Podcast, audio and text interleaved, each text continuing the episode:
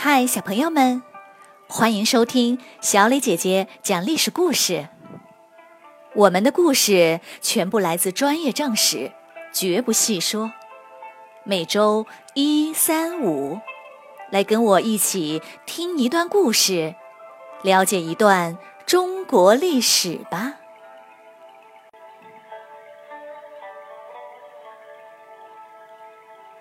今天。我要给你们讲的故事的名字叫做《细柳阅兵》。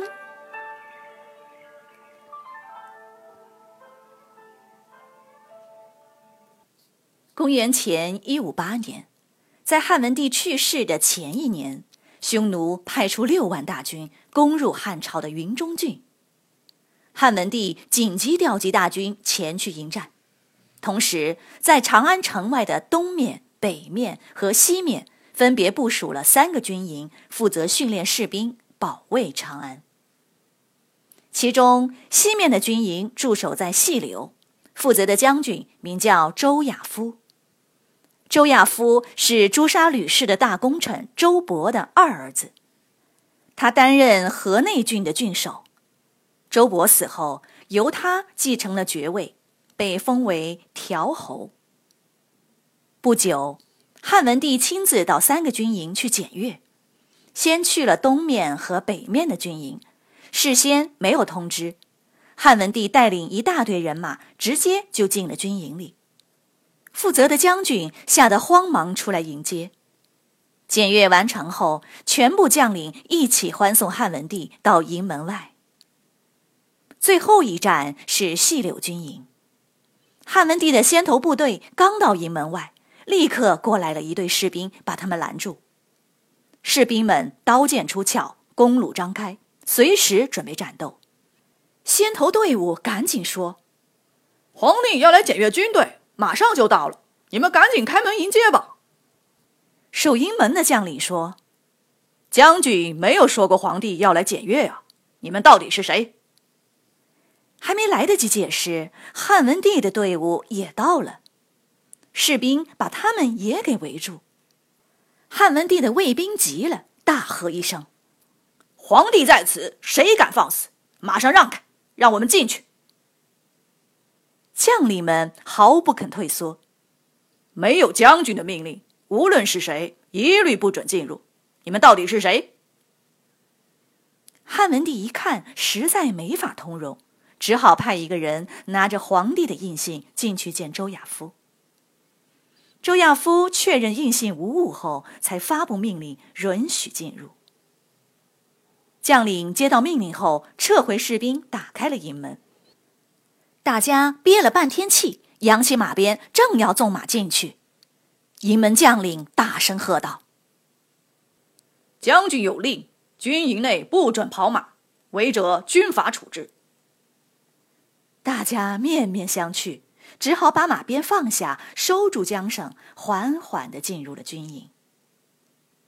汉文帝进到军营里，只见士兵们已经集合起来，列队整齐，全副武装。最前面是将军周亚夫，他一身铠甲，手持武器，威严肃立。他转身对汉文帝拱手说：“我身穿铠甲，请允许我执行军礼。军队。”已集合完毕，请您检阅。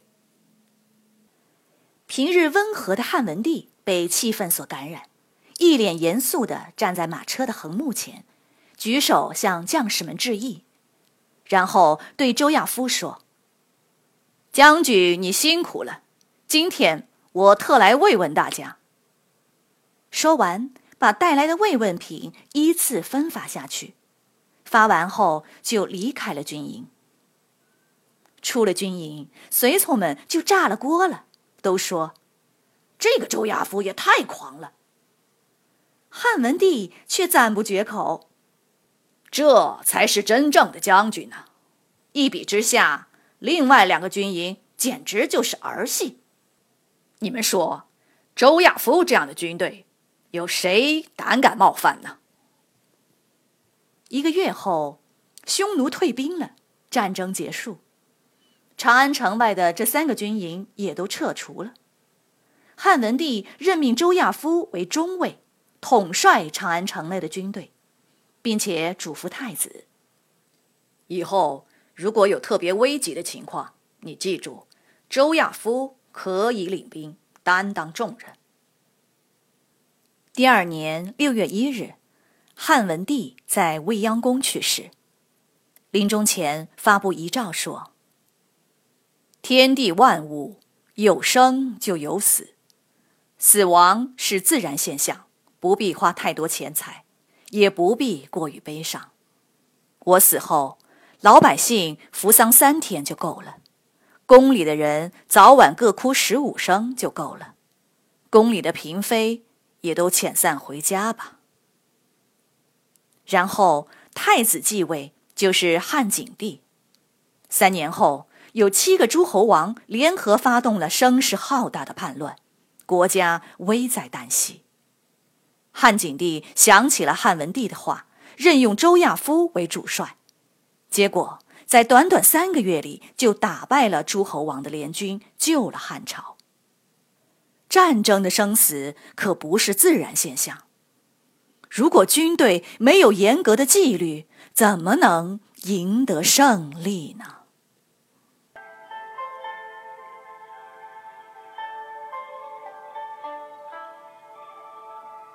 小朋友们，今天的故事就讲到这里。你来说一说，如果你是一名士兵，你愿意在周亚夫的军队里吗？为什么呢？欢迎进入公众号，直接用语音来回答问题。好，谢谢你们今天的收听，我们下个故事再会。